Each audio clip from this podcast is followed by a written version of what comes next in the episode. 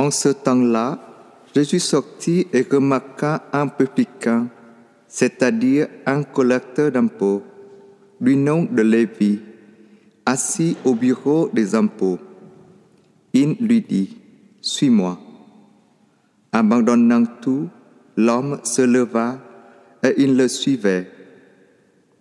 Lévi donna pour Jésus une grande réception dans sa maison. Il y avait là une foule nombreuse de publicains et d'autres gens attablés avec eux.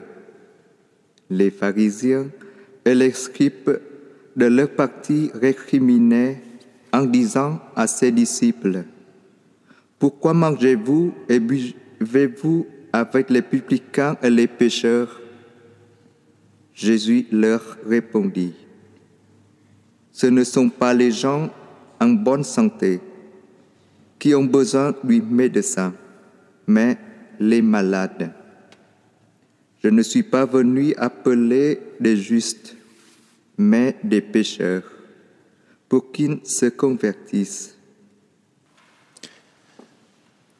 Donc il y a deux moments dans le passage d'écriture que nous venons d'entendre. Un premier moment extrêmement rapide, extrêmement efficace, extrêmement précis. Jésus vient, voit Matthieu, lui dit de le suivre, il lâche tout, il le suit. Fin de la première partie.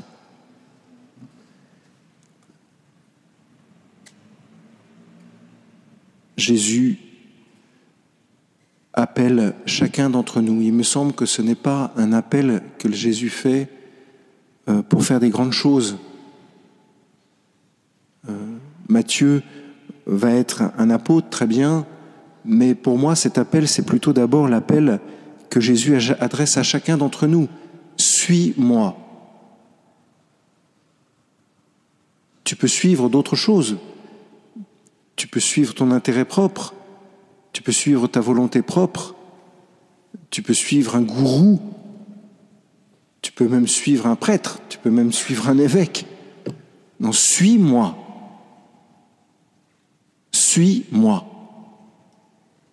Et l'autre se lève et le suit. Dans la parole de Jésus que nous entendons, il y a non seulement une indication, mais la force qui nous est donnée pour nous lever et le suivre. Il faut vraiment que nous, ayons conscience de cette double réalité, à la fois la parole qu'on entend et en même temps la grâce qui est donnée. Sinon l'autre aurait jamais pu se lever pour suivre Jésus et vivre dans le deuxième épisode la contradiction qu'il va avoir à vivre. Parce qu'après, il y a une contradiction. Deuxième épisode, on se retrouve chez Matthieu pendant un repas. Et là, on reproche à Jésus de ne pas être à sa place. D'ailleurs, entre parenthèses, ce sont les pharisiens qui disent ça, mais eux, à quelle place ils sont pour pouvoir le dire? Enfin bref. C'est une critique de Jésus de ne pas être à sa place. Et la réponse de Jésus est de dire, ma place, c'est d'être là où il y a des malades. Ma place, c'est d'être là où ça va pas. Pour prendre un terme actuel, ma place, c'est d'être là où il y a des crises. Ma place, c'est d'être là où l'homme a besoin de moi. Ma place, c'est d'être là où, l'homme est fragile et faible.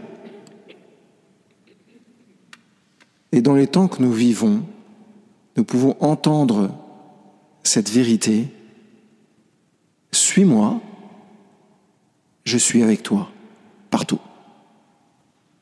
Je suis avec toi partout. Tu me suis? Mais prends bien conscience d'une chose, c'est que tu n'es pas seul à ma suite. Vous voyez, quand on, quand on pense la suite de quelqu'un, on peut dire, ben, je suis cette personne, mais au fond, je pourrais me retourner et me dire, bon, ben, ok, qui est-ce qui suit? Est-ce que je suis pas seul à suivre? Surtout dans les temps de crise, on a l'impression que les bombes, elles sont, elles sont pour nous tout seuls. Je sais pas si vous avez remarqué. On a l'impression que tous, on se prend une bombe différente. Alors qu'en fait, tous, on se prend la même bombe. Mais dans Suis-moi, Jésus veut nous dire, attention, n'oublie pas cette réalité, c'est que si tu me suis, je suis avec toi. Et je viens te rejoindre dans les lieux de ton existence où tu es le plus fragile. Je te demande donc de me suivre, et si tu as du mal à me suivre, sache que je suis là. Et je reviens à ce que je disais tout à l'heure, si Jésus nous dit qu'il est avec les malades, c'est qu'en même temps qu'il le dit, il nous dit aussi, mais il se trouve, je pense sans le dire explicitement, que s'il est avec les malades, chers frères et sœurs, c'est pour les guérir. S'il est avec nous en ce temps de crise, c'est pour nous guérir. Pour nous guérir de quoi? De notre péché, ça c'est sûr, c'est la lèpre, mais aussi pour nous guérir de nos manques de foi, pour nous guérir de nos manques de joie, pour nous guérir de cette incapacité que nous avons à voir toutes les beautés qu'il y a en même temps que les bombes qui tombent. Peut-être que le Seigneur est là pour nous dire que cette, ces temps que nous vivons sont comme des temps de purification juste avant de très très grandes grâces. Relisez le, le livre d'Isaïe du côté du chapitre 10. C'est la catastrophe. Ils prennent des bombes, ils prennent des bombes, ils prennent des bombes tout le temps. Et tout d'un coup, l'éclaircie.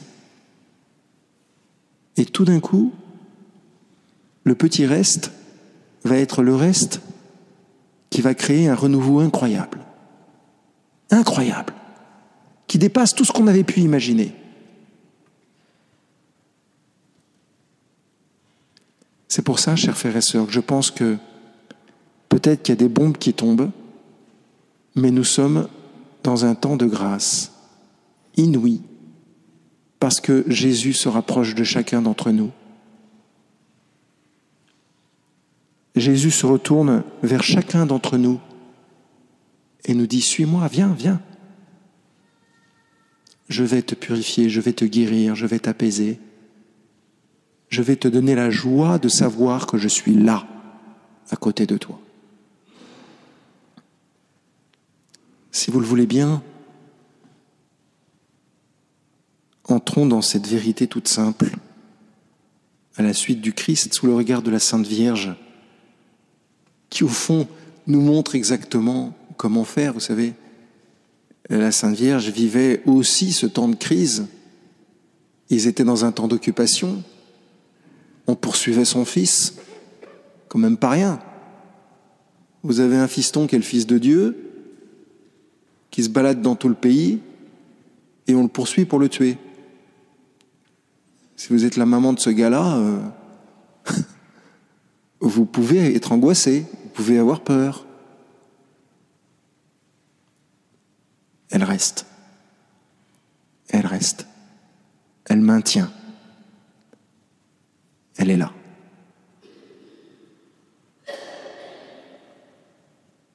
Soyons pas comme des enfants qui ont peur, comme si nous n'avions pas de maître, comme si nous n'avions pas de, comme si Jésus n'était pas là, Jésus est là, la Sainte Vierge est là, et on avance vers un monde nouveau qui guérit peu à peu.